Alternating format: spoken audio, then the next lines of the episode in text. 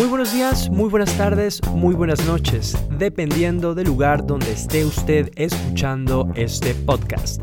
Mi nombre es Alexis Angulo y le quiero dar la bienvenida a este, su programa, desde Polonia, en español.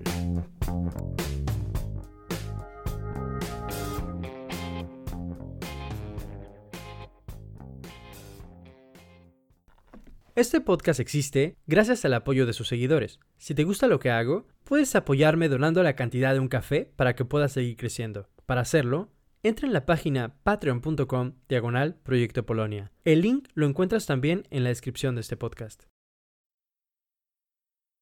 Muchas gracias por estar en una edición más de Proyecto Polonia. El día de hoy está con nosotros Maciek Okraszewski. Eh, conocido también por su famoso podcast de Jause Graniczne. Él es una persona que se interesa mucho, periodista, eh, que se interesa en la región hispanohablante y bueno, en España también eh, en especial. Por eso, el día de hoy vamos a, a escuchar cómo se ve la política española en los ojos de un periodista polaco, de Maciek Okraszewski. Maciek, muchas gracias por estar aquí. Muchas gracias por invitarme. Segunda vez ya, ¿no? Sí, bueno, la primera vez fue únicamente para darte a conocer, para que, eh, para conocer más sobre cómo haces tu podcast. Y esta vez, pues, vamos directo al grano, hablar sobre el tema. Venga, eh, perfecto, eso me gusta. Maciek, eh, ¿cuál es tu opinión de las elecciones en España, estas que acaban de suceder el 4 de mayo? ¿Cómo viste la campaña? ¿Cómo ves los resultados? Y en general, ¿cuál es tu, tu calificación? Bueno, tío, es que la campaña fue dura, dura y emocionante también, eh, de todos los lados y de todos los puntos de vista. Eh, el resultado, ya volvemos a la campaña en un rato, pero primero quería decir que el resultado no sorprende tanto. Dicho que la victoria del PP, del Partido Popular, el Partido Conservador de España, no es una sorpresa ninguna. Todas las encuestas Em, mostraban que va a ganar el PP, aunque yo creo, y lo creen, pienso, muchos seguidores de la política española, que no es una victoria de PP, sino de la, de la Ayuso, de la lidera del PP en la eh, autonomía de Madrid, en, en, en, la comunidad de Madrid, digo. Pero bueno, la campaña... Em, hombre, fue una campaña muy enfocada en mensajes simples de parte de la derecha se decía que es eh, la elección entre la libertad y el comunismo y por parte de las izquierdas se decía que es eh, fascismo o democracia.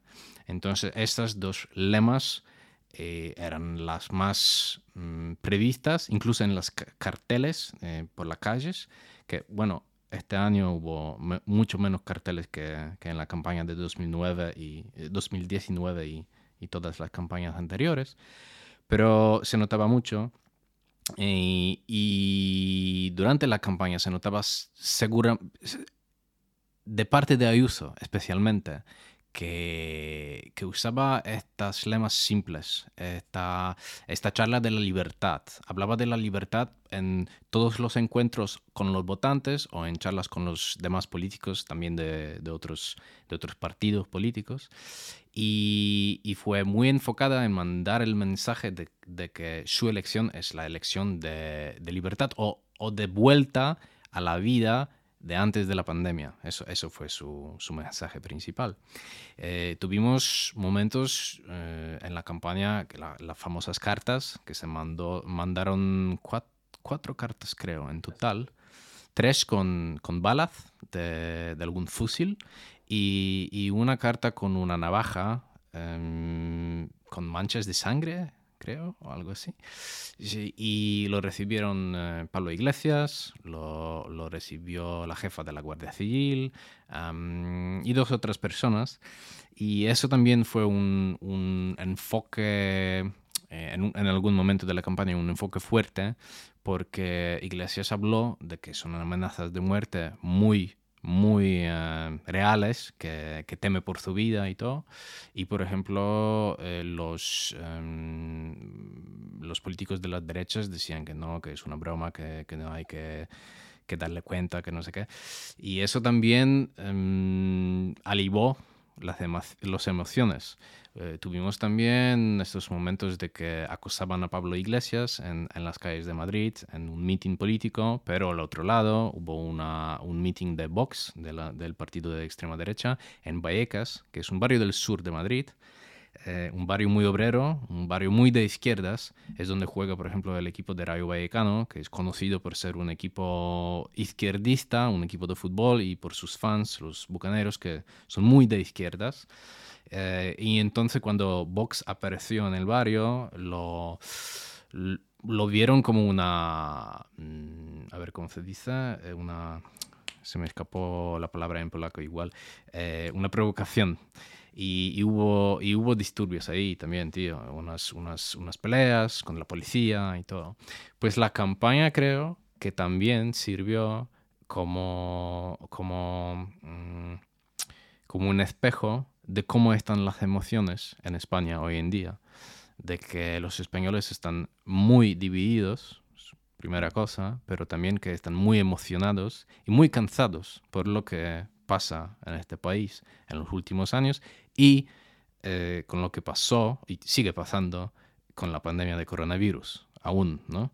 Dicho eso, hablamos el viernes y, hoy se, dio el anuncio que, que, a partir del domingo van a, van a cancelar el estado de alarma por primera vez desde no sé cuántas semanas, pero eso también va a ser un cambio bastante grande porque ya la gente podría juntarse, porque aparte de Madrid, y de eso podemos hablar también, aparte de Madrid, en otras comunidades las, los, eh, los toques de queda y todo eso siguen, siguen eh, fuertes. Y, y, bueno, y las juntas de esas comunidades también quieren tener algunos de, de estos, um, de estos de estas libertades las, quieren tener un poco controladas, digo.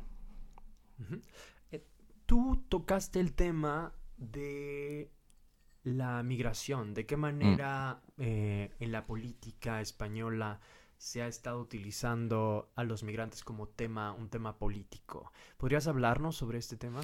Sí, bueno, yo hablé de eso en mi, en mi podcast porque me me bueno, creía que es interesante también por, porque uno de los tíos quien hablaba de eso es un tío que es de Camerún, es negro, pero forma parte de Vox, de del partido de la extrema derecha. Hubo un buen momento en la campaña cuando el Podemos, la Unidas Podemos anunció que uno de los candidatos eh, suyos es eh, Sergi, Sergi Mbay, que es de Senegal eh, y que es ciudadano español.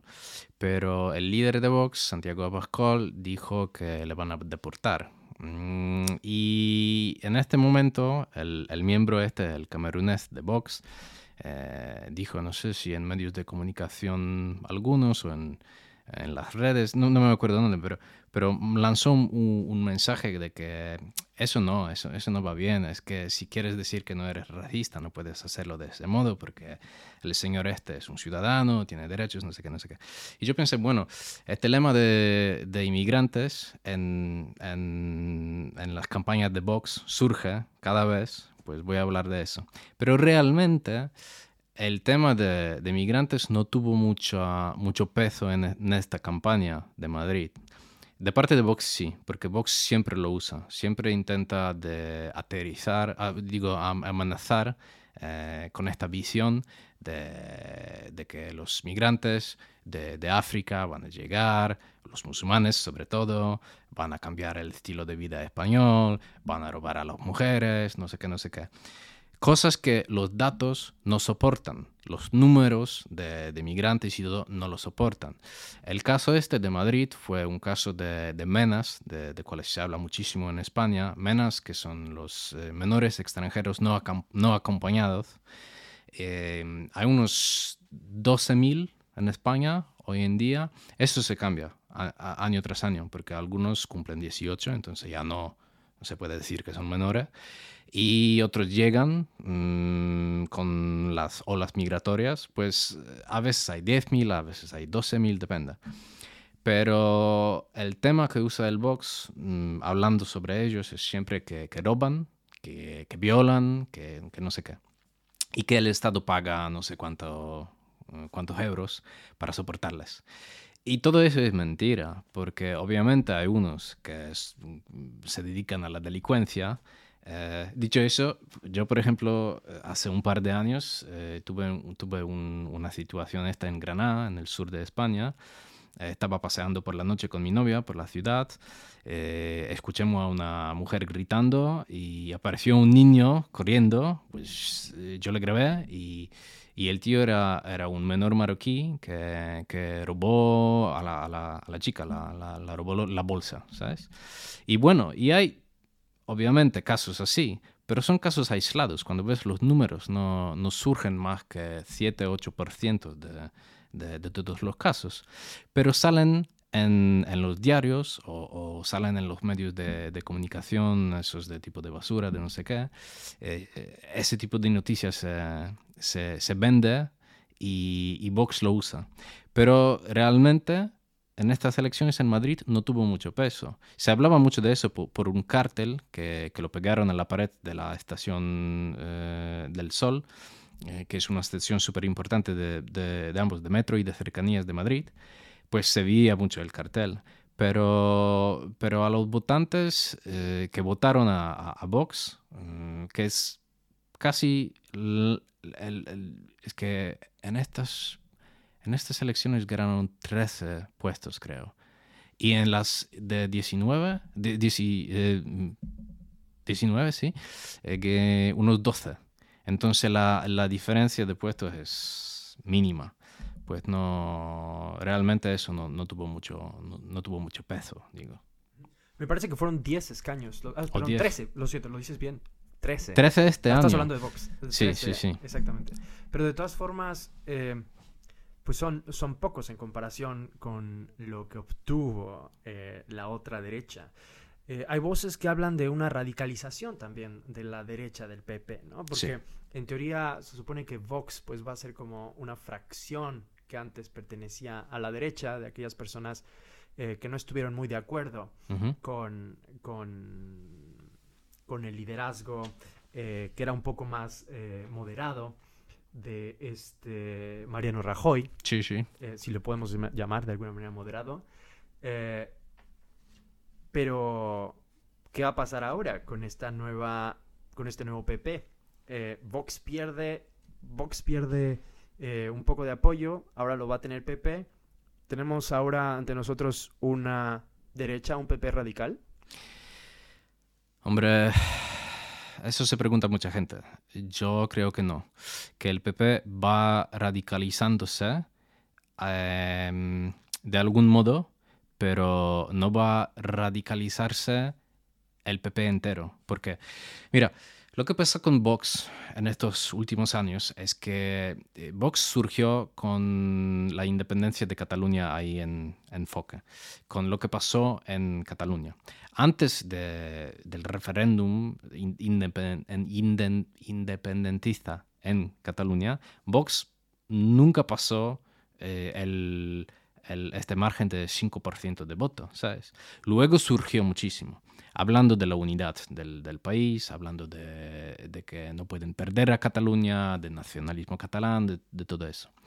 Y amasó unos 10% de votos, según, según las elecciones, pero podemos decir que no va a surgir más que, que 15. Al menos eso parece hoy en día. No, no, no sabemos cómo, cómo, será el futuro, pero yo creo que no, no va a crecer más. ¿Por qué? Porque el PP, en los tiempos de Rajoy, Rajoy era un, bueno, se puede decir que Rajoy era moderado, especialmente cuando si le comparemos a Aznar, José María Aznar, que era el antiguo eh, jefe de gobierno de PP, y Aznar era un tipo muy machista, eh, no era racista de, ese, mundo, no, pero era muy machista, era muy líder, ese, ese tío que hablaba fuerte, no sé qué. Rajoy es una persona... primero, Rajoy no hablaba mucho. Rajoy es también una persona que intentaba limpiar el PP de aznarismo. Dicho, limpiar el PP de, sus rasgos de una derecha muy dura. Durante el gobierno de Mariano Rajoy, bueno, se lo puede criticar por muchas cosas, pero el radicalismo de ese tipo de, ideología no desapareció del PP, pero era un, sentido, uno de los menores eh, fracciones del PP durante ese gobierno. ¿Qué pasó? Cuando surgió Vox, pero también cuando surgió el Ciudadanos, el partido que en un momento parecía que va a gobernar España, porque en 2018 creo, eh, era el partido más popular en las encuestas, en todas las encuestas, tío. Y, Ciudadanos también se, se, le puede clasificar como un partido de derechas, aunque no nació como un partido de derechas, pero en un momento sí pareció como uno pues eh, hubo un cambio de liderazgo en el PP con Pablo Casado, que es el jefe actual, el jefe de la oposición también. Y Pablo Casado sí intentó grabar los votos del Vox dirigiendo el PP eh, más a las derechas, a las derechas eh, menos tecnócratas y más ideológicas, contra el aborto, contra los derechos igualitarios y toda esa cosa. Y no le salió bien el PP sí es el partido más grande de las derechas, eso sin duda, pero Casado fracasó, eh, dicho que no pudo sobrepasar a los socialistas. Lo que pasa ahora es muy diferente, por dos causas. Primero, según dos ciudadanos, Ciudadanos desaparezca de la mapa casi, eh, podemos hablar de eso también luego. Y otra cosa es que Ayuso es una persona fenómeno es una política a quien, a quien nadie la conoció hace tres años. Dicho eso, es una amiga de Pablo Casado. Pablo Casado la eligió eh, porque eran amigos y porque él pensaba que no le va a dar cara en el futuro. Porque una persona, eso es también importante, quien gobierna al PP en la eh, Comunidad de Madrid es siempre una persona fuerte del Partido Popular. Incluso cuando no tiene ganas de ser el jefe de gobierno, tiene mucha influencia. Esperanza Aguirre, por ejemplo, que era la, dama de hierro de, Madrid por muchos años, eh, tenía una influencia enorme en el PP, enorme. Em, y, y otras personas que gobernaban a Madrid también. Oh, bueno, y una cosa, no sé si lo sabías. ¿Sabe cómo empezó Ayuso su carrera política? Eh, es, una, es una tía que, que, se especializa en comunicación, se nota ahora mucho. Y empezó eh, como dirigente de una cuenta en Twitter, de una cuenta de, del perro de Esperanza Aguirre. sí, sí, que hubo una, un tipo de, eh, de PR, de marketing político, que el perro de, Esperanza Aguirre tiene su propia cuenta en el Twitter, eh, que le gusta el carne esto, un juguete de tal y no sé qué. Y la persona quien dirigía la cuenta era, era Ayuso, eso. Y entonces eh, lo que pasó es que mm, Pablo Casado la nominó como jefa de PP en, mm, en, Madrid en 19 eh, y en las elecciones de 19 ella perdió. Ganó unos 30 escaños en, la Comunidad de Madrid, el PP. Es el peor resultado en, los últimos 20, ¿cuántos años? No sé, 25 años. Nunca em, perdieron tanto poder en la comunidad. Lo que pasó es que en esta campaña de, este mes de abril, Ayuso habló en muchísimas mm, ocasiones, en muchísimas ocasiones, como si fuera una persona al borde del PP y Vox. Y eso sí, que ella radicalizó la campaña usando las lemas de extrema derecha, en muchos casos, por ejemplo, surgiendo el tema del comunismo, que hablaba siempre de comunismo eso, comunismo otro.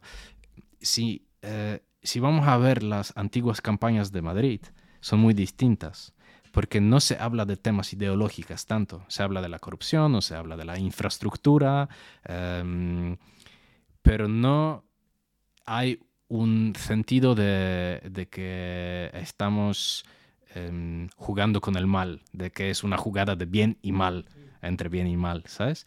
Y ahora sí, y ahora sí. Y esa parte sí es verdad que es una radicalización del PP por usar el mismo lenguaje de que, que em, usa el Vox. pero no le va a ganar más votos que ya ganó. Entonces yo no creo que vamos a ver un PP radicalizado en este sentido, que el partido no se va a radicalizar.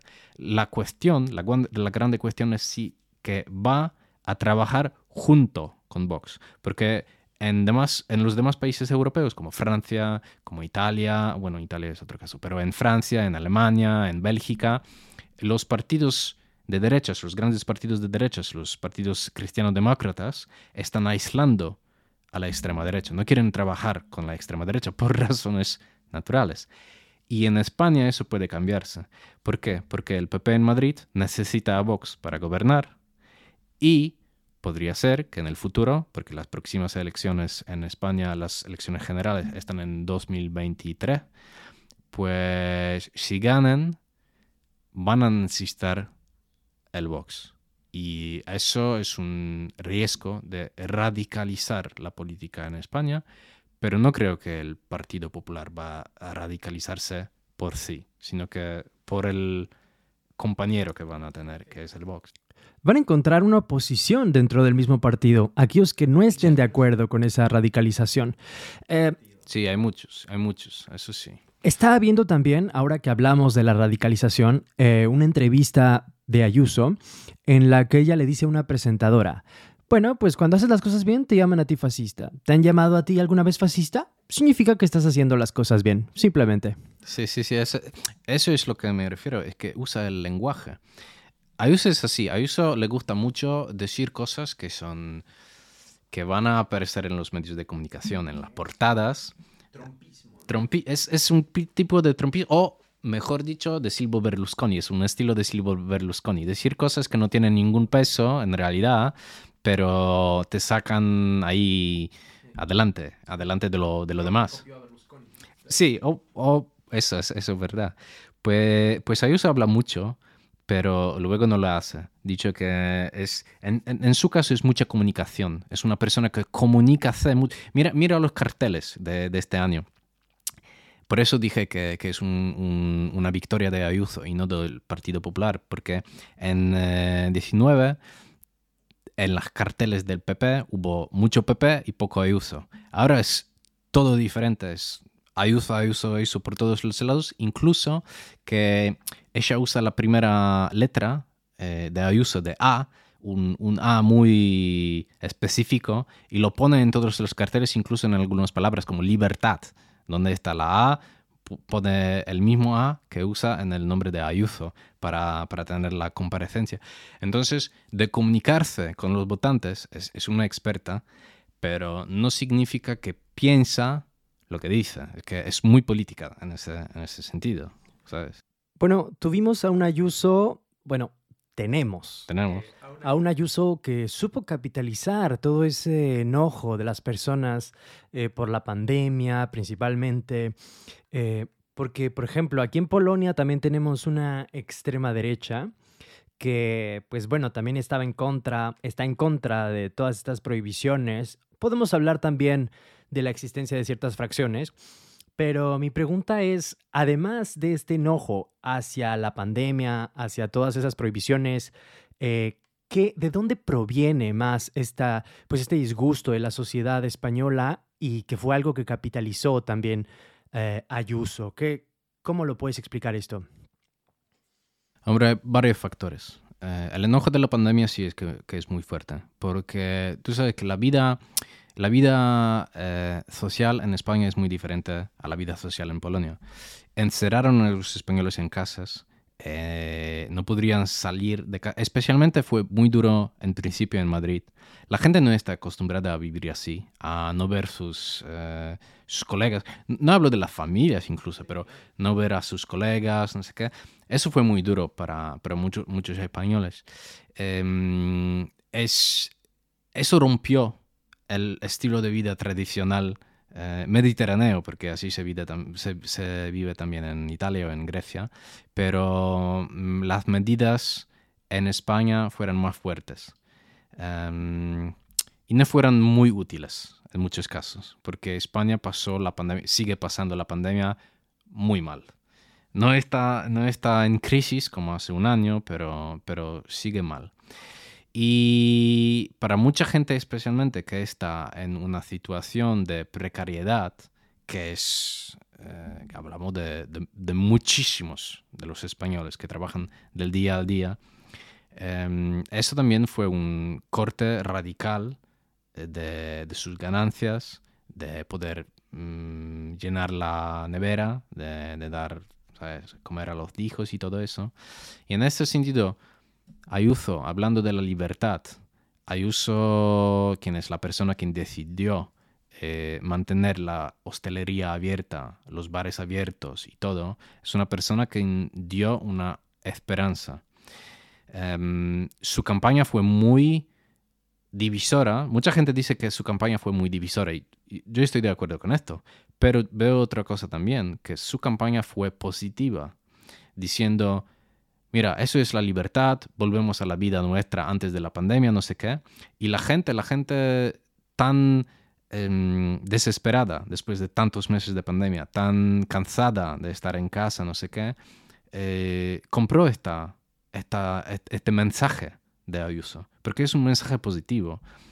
Eh, si eres de izquierdas puedes estar en contra de sus ideas, pero, pero mira, si una persona te, te dice, eso es vamos bien, vamos bien, vamos a un es que vamos a acabar en un futuro mejor y vamos a vencer esta pandemia, eso te convence mucho. Pues convenció a mucha gente este mensaje. Luego, lo que pasó también en, el famoso cinturón rojo de Madrid. El cinturón rojo de Madrid son las ciudades eh, que acorrayan a Madrid del sur, de parte sureña, Leganés, Alcorcón, eh, y, y toda Getafe, todas esas ciudades, que se llama un cinturón rojo porque la gente que vive ahí es de clase obrera y siempre votó a las izquierdas. Mayor, mayormente voy a las izquierdas, eh, votó a las izquierdas. Pues este año mucha gente decía que van a votar a PP y lo hicieron porque ya se nota, eh, sabiendo los resultados del cinturón rojo, que votaron a las, a las derechas. ¿Por qué? Porque primero pudieron salir al trabajo y es súper importante. Es que si eres un camarero, por ejemplo, en un bar, obviamente que eh, la pandemia, incluso si tienes familiares en el hospital, te vas a estar un poco preocupado, pero tienes que salir y trabajar en este bar. No puedes hacer tu trabajo de casa. Por eso tantos trabajadores, por, eso tanta gente de clase trabajadora votó a, Ayuso también en estos, en estos lugares eh, de izquierdas. Y eh, un otro factor que, veo, no sé si es cierto, porque lo veo, pero lo veo así y creo que, es interesante, es, es el surgimiento del nacionalismo español, que surgió con Vox también, pero que fue inexistente antes del, de, del eh, eh, de, independentismo catalán, antes del referéndum. Mira, yo llegué a España eh, durante el referéndum, no estaba ahí, pero llegué como dos meses más tarde y visité a un amigo en Leganés, que es una de las ciudades del sur del Cinturón Rojo, y estaba sorprendido porque en todos los todas las ventanas, bueno, no en todas, pero en, muchísimas ventanas se veían las banderas españolas. Y es una cosa que no, se notaba antes. Bueno, se notaba durante las fiestas, que no sé qué. De 2017, em, después del referéndum en Cataluña. Sí, se notaba mucho, tío, que paseabas por Madrid o paseabas por Granada o por cualquier otro, otra ciudad española fuera de Cataluña o de País Vasco o de Galicia y ahí se notaban muchísimas las banderas. Y eso obviamente es que, es que, es que siempre se notaban tantas banderas españolas en los barrios más ricos, más, más derechistas, más conservadores, pero no en los barrios de, de la izquierda. Y ahora sí. Y, y, yo creo que lo que hizo Ayuso también en esta campaña, Ayuso habló muchísimo de aquí en Madrid somos diferentes que en Madrid puede ser un venezolano, un rumano, un vasco, un catalán, pero aquí en Madrid hay una libertad. Nosotros, nuestro modo de vivir aquí en Madrid no nos va a robar nadie y tal y tal. Y yo lo veo como un tipo de nacionalismo español eh, un poco diferente a los nacionalismos europeos, porque no es un nacionalismo por... mm, no es un tipo de nacionalismo alemán que te ves mejor que los demás, sino que es un nacionalismo español que va en contra el nacionalismo al, al nacionalismo catalán. ¿Sabe- sabe? No sé si me lo explico bien. Sí, Pero- sí, bueno, sí lo entiendo. Pero hay otra cosa aquí que ya veía yo desde antes, que era Mm. un poco las, la- una lucha. Ya habíamos como una guerra cultural en España en el que las personas que estaban a favor de una España nacionalista eh, también colgaban la bandera de España con el escudo franquista, incluso. Eso es ilegal, tío. Eh, La bandera franquista es ilegal. Pero sí, sí, sí lo hacen, lo Por hacen. otro lado, también tenemos personas que encuentran uno de los primeros símbolos que, que de alguna manera luchan con esto, que es la bandera eh, de arcoíris, ¿no? También la, la bandera eh, republicana también, pero también vemos la bandera LGBT, Sí, aprecio mucho, sí. que es algo que cuando empecé a ver esto acá en Polonia me recordó mucho a esta guerra cultural que veíamos en España. Que quizá, po- porque, bueno, tratas de explicar cómo es Polonia y dices, bueno, Polonia, las personas están acostumbradas a, a- a- a describirla como un país eh, demasiado conservador, eh, católico, pero bueno, España también tiene eso, ¿no? Y España al mismo tiempo tiene mayores libertades, eh, mayor apertura a, a las, bueno, a, la- a estas, em, no sé cómo se dice en España, em, uniones civiles entre personas del mismo sexo.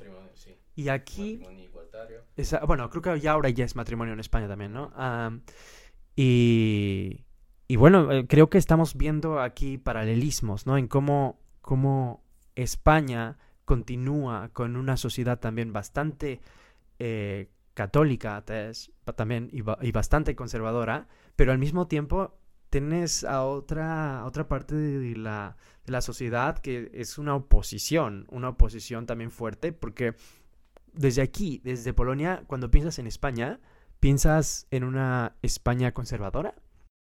Mm, Bueno, según la persona, pero creo que no, que la visión de España, el estereotipo de España es un estereotipo de un país muy abierto, muy multicultural, muy de fiesta. Y lo interesante es que al mismo tiempo también ahí hay una España que es todo lo contrario. Sí, sí, sí, pero hombre, que no es una cosa nueva. Eh, Siempre hubo un- una parte de España así muy conservadora, una España muy en contra de, divorcio, por ejemplo, de, de- de uniones civiles y de todo. Siempre, siempre hubo un, un- tipo de sentimiento, yo no lo llamaría radical, eso no, pero muy conservador, ultra conservador, ultra co- católico, eso sí. Y lo que pasa ahora es que me parece que surge más porque mm, sinceramente creo que es todo por causa de Cataluña. Porque con lo que viene con Cata- Cataluña preocupa a muchos españoles, incluso de izquierdas, de PSOE, a los españoles mayores que creen en la unidad nacional y todo eso. Eh, por ejemplo, eso es, es- eso es una de las... em, mira, la, la vieja guardia de PSOE está muy en contra eh, a- a- al jefe de gobierno Sánchez porque no le pueden perdonar que, que está hablando con los nacionalistas vascos y, y catalanes, y no solo hablando, porque Zapatero también habló con ellos, pero que Sánchez está cooperando con los nacionalistas catalanes y vascos. Y para muchos en el PSOE, los, la antigua, mm, los antiguos dirigentes de PSOE, incluso el, el, em, González, el, primer eh, jefe de gobierno socialista en España, están muy, muy enfadados con Sánchez por hacer eso. Y, yo creo que lo que pasa ahora mismo es que em, gente como Vox, por ejemplo, hablando eh, en una voz alta contra el nacionalismo catalán, al mismo tiempo trae todas esas, todo el baga- bagaje de, otros valores, valores ultraconservadores, valores un poco racistas, porque no todos los votantes de Vox son racistas, eso no, no es así, pero Vox trae el bagaje que no existió en la política española hace un par de años y este tipo de lenguaje entra en el mainstream, em, esta gente está de repente hablando en los medios de, comunicación más grandes del país, se normaliza ese tipo de pensamiento y eso obviamente radicaliza a, un parte, a un sector de los votantes, de los españoles, y, y si tienes un bando radicalizado, pues el otro bando, porque los españoles usan esta palabra, ¿ves? Pues, pues el otro bando también se radicaliza. Y, y, sinceramente sí creo que España está mucho más radicalizada hoy que hace cinco años, o hace diez años aún.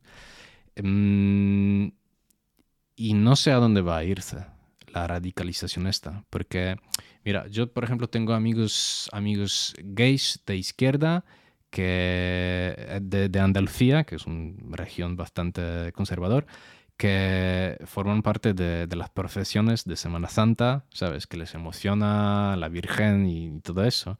Y eso no fue contrario uno a otro. Puedes ser gay y puedes ser católico en España hace un par de años. No sé si eso no va a eh, dividirse en, en el futuro próximo, ¿sabes? Bueno, pero por otro lado también hay unos españoles que, por ejemplo, por ser homosexuales, también sienten un estigma por el hecho de ser creyentes, eh, muy católicos y pues mm, no poderse abrir pues ni de un lado pues ni por el otro. Ni del otro, sí. Exacto. Otro tema que a mí me gustaría tocar es el tema del 15M. Ahora se cumplen 10 años pues de estas protestas. Y bueno, me acuerdo que una de las peticiones era eh, ir más allá del bipartidismo, ¿no? que existieran diferentes eh, oportunidades políticas. De ahí vamos a ver unos años después a Unidos Podemos, ahora Unidas Podemos.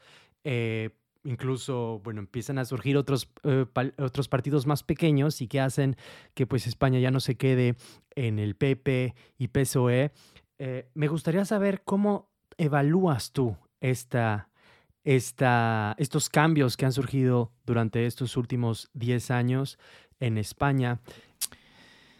Uf, complicado, porque las ganancias hay que verlas de distintos puntos de vista, porque el 15M Mucha gente habla de 15M como si fuera un movimiento izquierdista, que bueno, en principio fue, pero el 15M también representa un cambio generacional en España y un desencanto con el Estado español de todas partes de la sociedad española. Dicho que no solo fue un movimiento que luego formó el Podemos, el partido de Podemos, sino también es el movimiento que dio eh, fuerza Ciudadanos, Ciudadanos se formó mucho, mucho antes porque se formó el partido en 2006, creo, pero surgió con, el, con, este, con este sentimiento de cambio, de que ahora tenemos que cambiar el país, de que basta con el eh, duopolio político de PSOE y de, de PP, ¿sabes?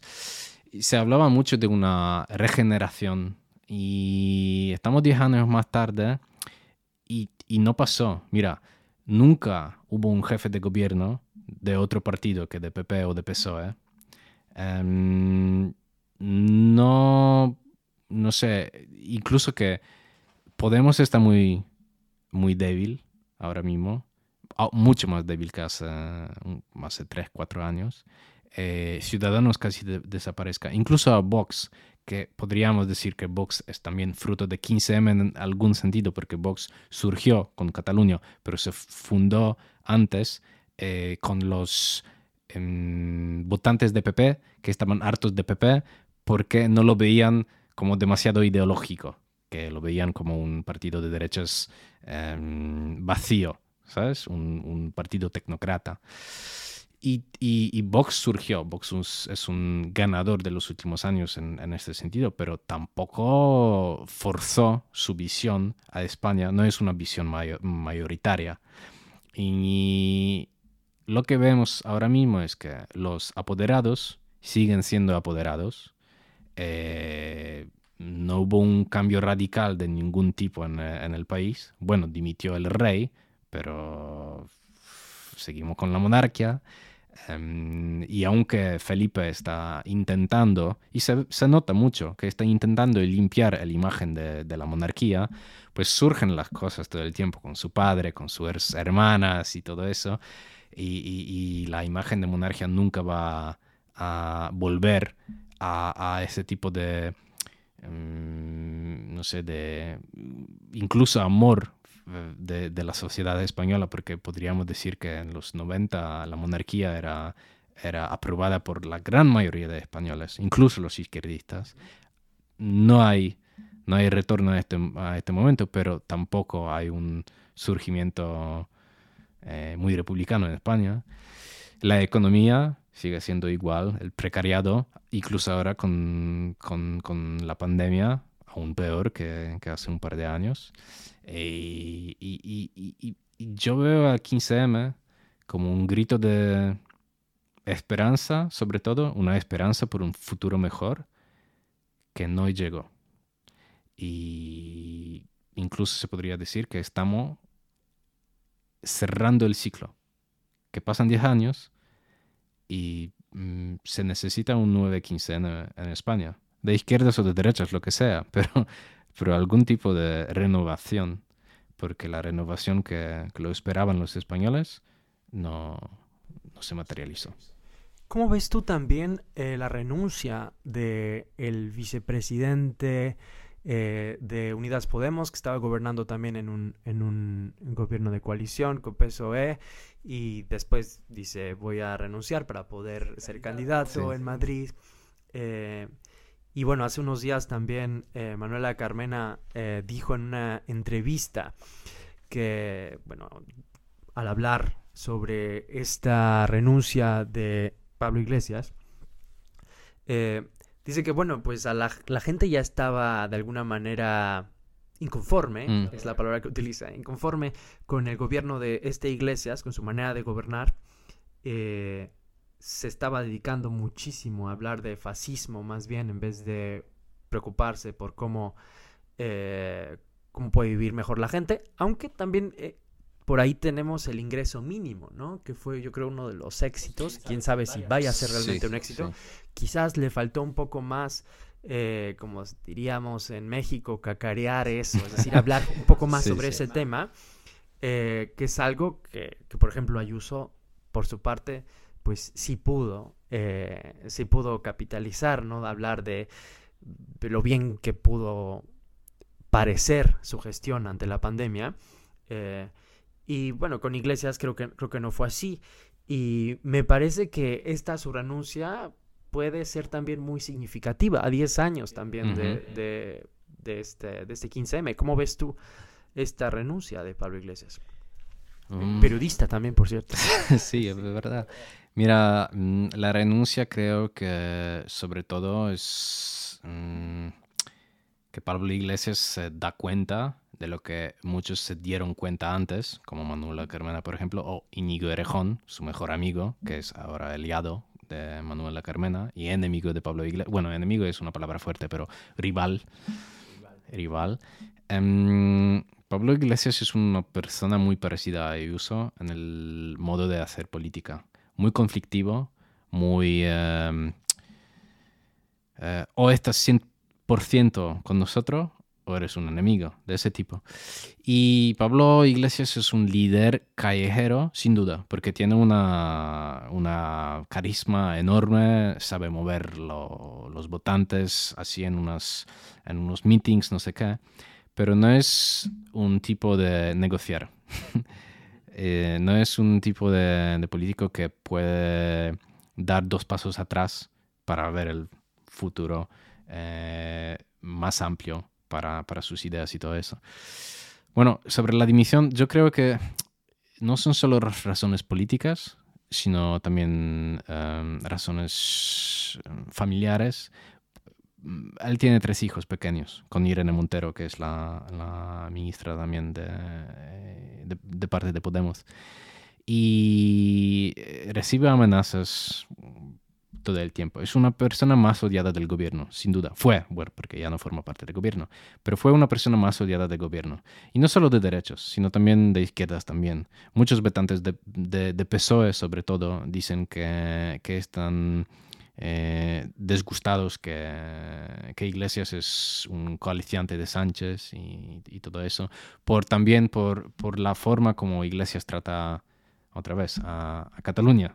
Eso es que de repente eh, indigna a, muchos votantes de PSOE y Iglesias que, dice que hay que dar una oportunidad a los catalanes a votar sobre la independencia es algo que, que, que mucha rabia eh, en el bando izquierdista, bueno, bando, en el partido izquierdista de PSOE, ¿no? Y yo Mm, lo veo así, que la dimisión esta es para dar más cuidado a los niños, para enfocarse en la vida familiar por un rato, porque se notaba que mm, Iglesias está cansado desde mucho tiempo ya y que pierde este, o sea, esta, que ya no tiene tanto carácter como hace 10 años, porque es más eh, viejo, porque bueno, tiene tres hijos que también demanda mucho y todo eso. Y creo que no es el fin de, su carrera política, porque no es una persona que va a eh, quedarse en su chalet de 600.000 euros, que es también otra cosa, porque tantos votantes de Podemos también eh, estaban desesperados, bueno, desesperados es una palabra fuerte, eran, un poco...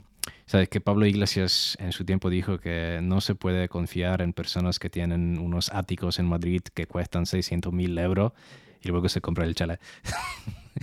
pues es también es, es, es, es otra eh, cuestión discutible. Pero bueno, lo que quería decir es que su salida de Podemos va a facilitar al partido a renovarse. Hubo un momento cuando tenían este, este gran encuentro en Vista Alegre 2, cuando hubo una pelea entre él y Íñigo Erejón, que Íñigo Erejón era más de tenemos que hablar con el PSOE, tenemos que Em, estar más abiertos a otras propuestas izquierdistas para formar una coalición de izquierdas para gobernar no sé qué, no sé qué. Y en este tiempo Iglesias decía que no, que no podemos dar ningún paso atrás, que tenemos que ser fuertes, que nosotros vamos a gobernar no sé qué.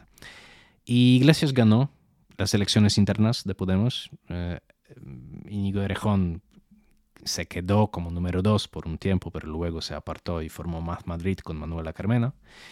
Y yo creo que, bueno, yo creo, se nota que durante estos próximos años Podemos se acercó al PSOE en un modo que, antes lo, la persona quien, quien hablaba de ese modo era Íñigo Erejón. Entonces, Pablo Iglesias dejó parte de su ortodoxia política la dejó atrás.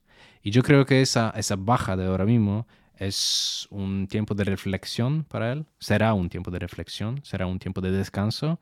Yo creo que va a volver. Eso seguro, estoy seguro de que va a volver en unos dos, tres años, sin duda. Especialmente que Irene Montero se queda en la política y no va, no va, a, quedar, no va a quedarse sola. Creo que, que, que Pablo va a estar ahí por detrás. Y creo que también esa salida va a facilitar a Podemos em, negociar con el PSOE eh, en un modo que podría servir como una renovación de, Podemos, dicho. Porque Podemos está bajando en las, en las encuestas. Uno de los em, de, una de las, de las ah, de las personas más implicadas en la bajada esta es Pablo Iglesias, sino el, sino el persona más implicada en las bajadas. Entonces, sin Iglesias, con una nueva vía abierta, creo que podría servir como un partido de renovación. ¿Por qué? Porque los grandes ganadores de las elecciones de Madrid es el Más Madrid, el partido de Íñigo Erejón y Manuela Carmena, el partido que sobrepasó a PSOE, pero el problema de Más Madrid es que es un partido muy madrileño. No existe fuera de Madrid, casi no existe. Tiene dos diputados en el, en el Parlamento español y necesita aliarse con alguien en las elecciones generales.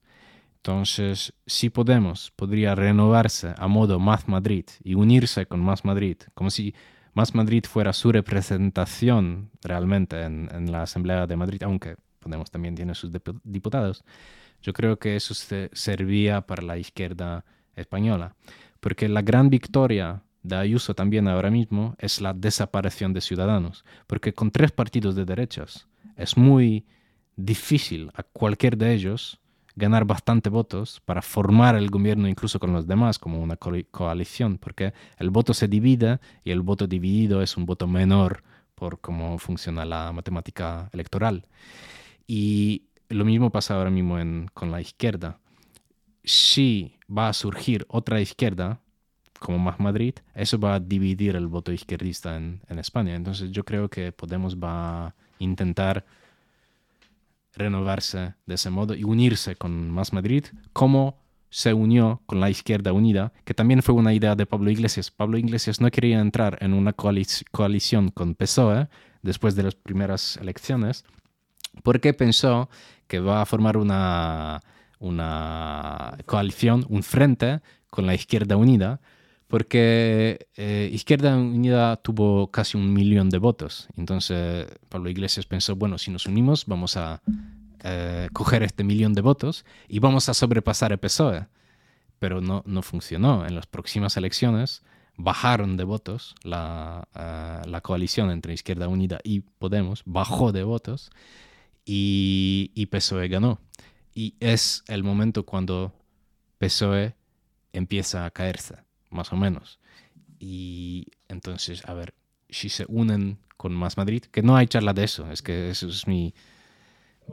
Es un tipo de especulación, pero si van a renovarse de este modo y, unirse de algún modo con Más Madrid, con los comunes de, de, de Cataluña, por ejemplo, de Ada Colau, vamos a ver qué va a pasar todo el tiempo parece que estamos viendo muchas estrategias, ¿no? Algunas batallas ganadas, otras perdidas, pero todo simplemente para que no gane Vox, ¿no? Para que no entre la, extrema derecha. Eh, es de ahí de donde vemos también eh, un, gobierno de coalición, ¿no? En el que está eh, Unidos Podemos o Unidas Podemos con el PSOE, ¿no? Algo que también antes era difícil de imaginar. Bueno, y también por, por, por, gobernar. Mira, que son políticos, quieren gobernar. Eso es, al final, Pedro Sánchez no es un antifascista de, de la calle, no es un antifa.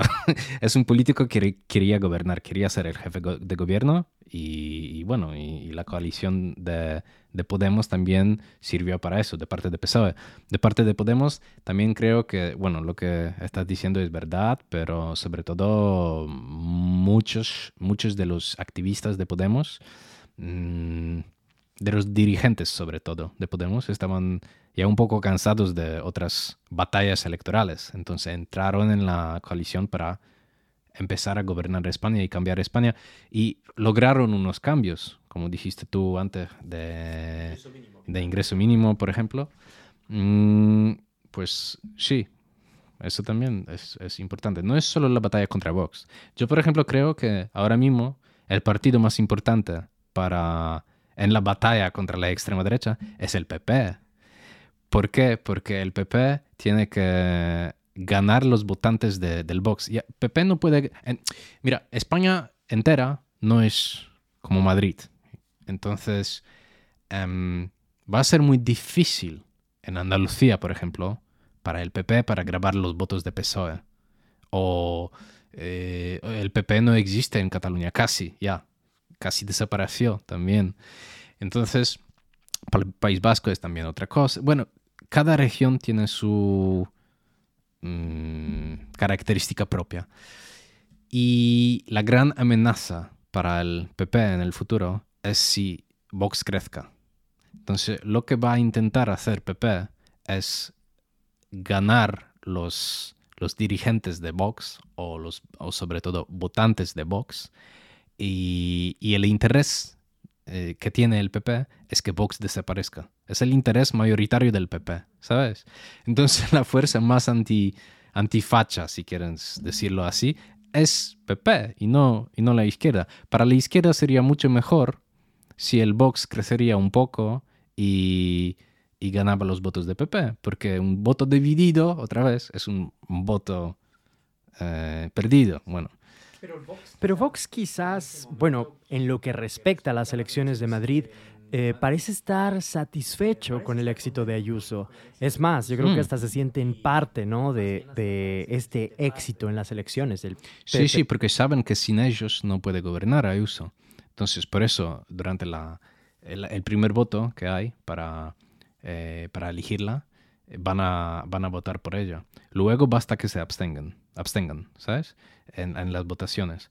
Pero es que sí, eh, Ayuso necesita a Vox para gobernar, eso sin duda. Entonces, ellos la tienen un poco como en cheque.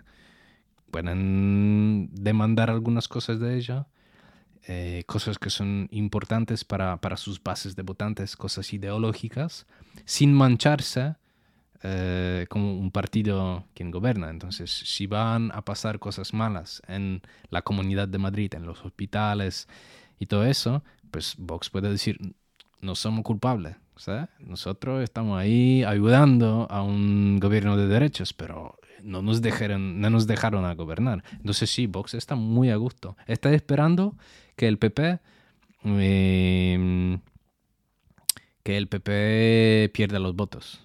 Porque ¿dónde van a acabar los votos estos? Muchos de ellos en Vox. Bueno, pues ese fue Maciek Okraszewski. Mi nombre es Alexis Angulo. Nos escuchamos en la próxima edición de Proyecto Polonia. Muchísimas gracias por, por la invitación y, y bueno, a ver qué pasa en España.